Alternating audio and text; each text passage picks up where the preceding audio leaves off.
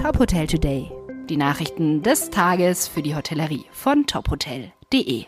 Mit Maximilian Hermannsdörfer. Nach dem Wegfall der Corona-Auflagen zieht die Nachfrage im Gastgewerbe wieder deutlich an. Das geht aus einer aktuellen Umfrage des DIHOGA Bundesverbands hervor. Demnach lag der Umsatz im April zwar immer noch 17 Prozent unter dem Vorkrisenniveau von April 2019, im Gegensatz zu März 2022 gab es aber eine deutliche Steigerung.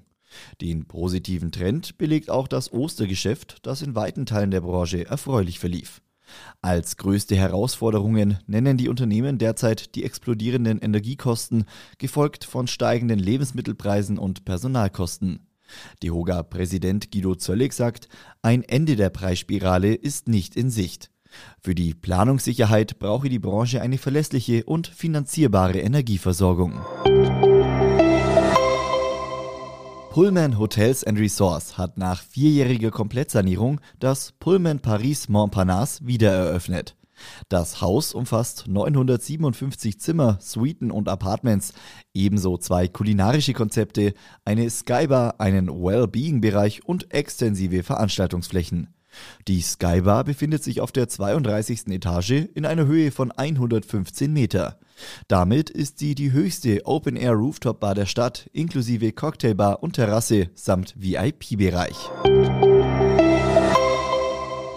Fünf Tage, rund 950 Aussteller aus 27 Nationen und jede Menge Innovationen, Trends und Lösungen von der Branche für die Branche. Das war die Internorga 2022.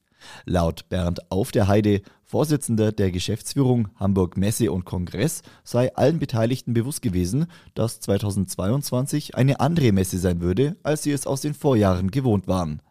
Dennoch sei eines noch klarer geworden, die Begegnungen mit Menschen, der Austausch, das Netzwerken und vor allem das Testen, Schmecken und Fühlen lassen sich in dieser sensorischen Branche nicht digitalisieren. Neben den bekannten Ausstellungsbereichen lag der Fokus in diesem Jahr auf zwei großen Themenfeldern Packaging and Delivery und Digitalisierung. Weitere Nachrichten aus der Hotelbranche finden Sie immer auf tophotel.de.